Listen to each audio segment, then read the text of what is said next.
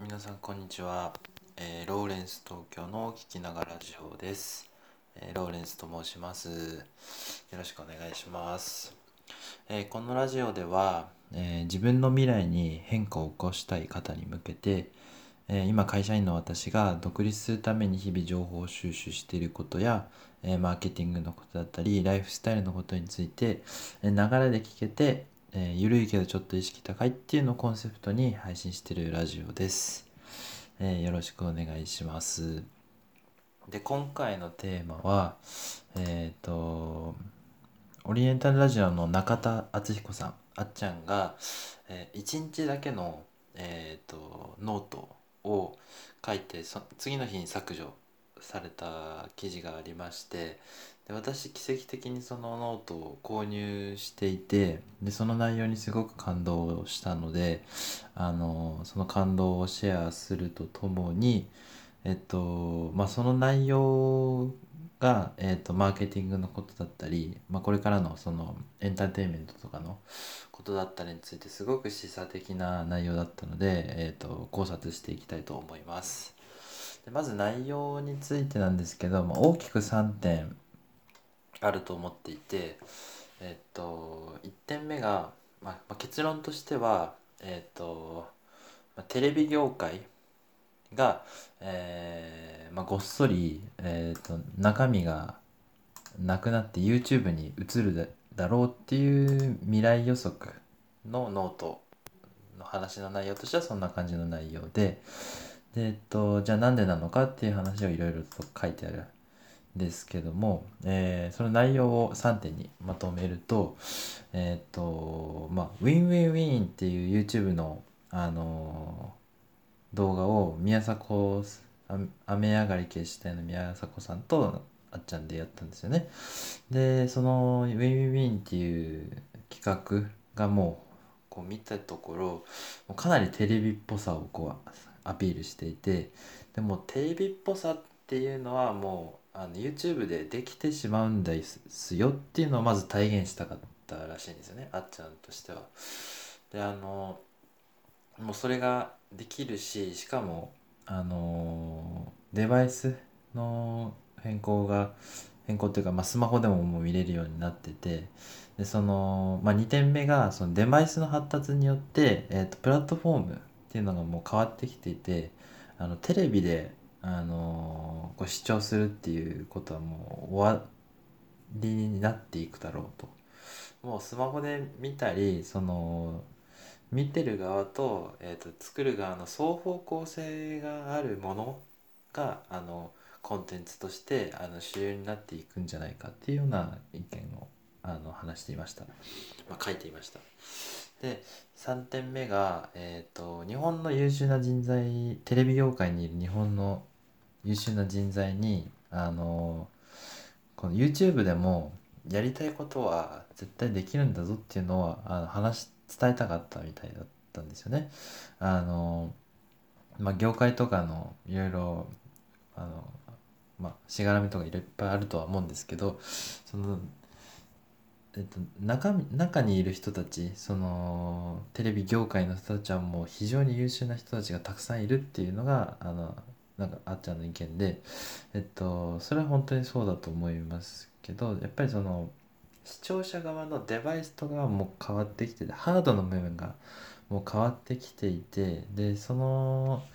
変化にあの取り残されてしまう状況が今のテレビと地上波のあの関係性だとそういうような指摘だったんですよね。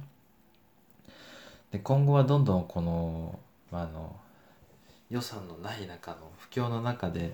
そのテレビはどんどん作んなきゃいけなくて、まあ、苦しくなると。でそんな中あのまあ、あちゃんたちがお金予算を通じてあのユーザーえっとまあ美術にもお金をたくさんかけてあの出演者だったり美術技術デザイナー企画プロデューサーにもお金を払ってあのできる限りの潤沢な予算であのやったと。でもうそういうあの世界が、えっと、もうテレビ業界の方ではなかった状態だったものを YouTube でやっちまやってしまおうっていうような企画だったみたいですね。で、まあ、これからのその未来の方向性としてはあのなんていうインターフェースの変更によってエンターテインメントの形もどんどん変わっていくでしょうと、まあ、そういうようなあの、まあ、提言みたいなノートの内容でした。これってめちゃくちゃ熱い話ですよね。えっとまず2つあると思っていて1つがその、まあ、エンターテインメントの方向性っていうものがあのガラリと変わるだろうっていうそのあのまああっちゃんとしては成功してる側の人間だとは思うんですけどただ一番最初はその YouTube 大学っていうのもあの全くもうスマホ1個で撮ったような現状からあの始まってでここまでで大きなエンターテインメントになっていってでこれからもどんどんたくさんエンターテインメントが発達していくと思うんですけどその変化を体現してるような人で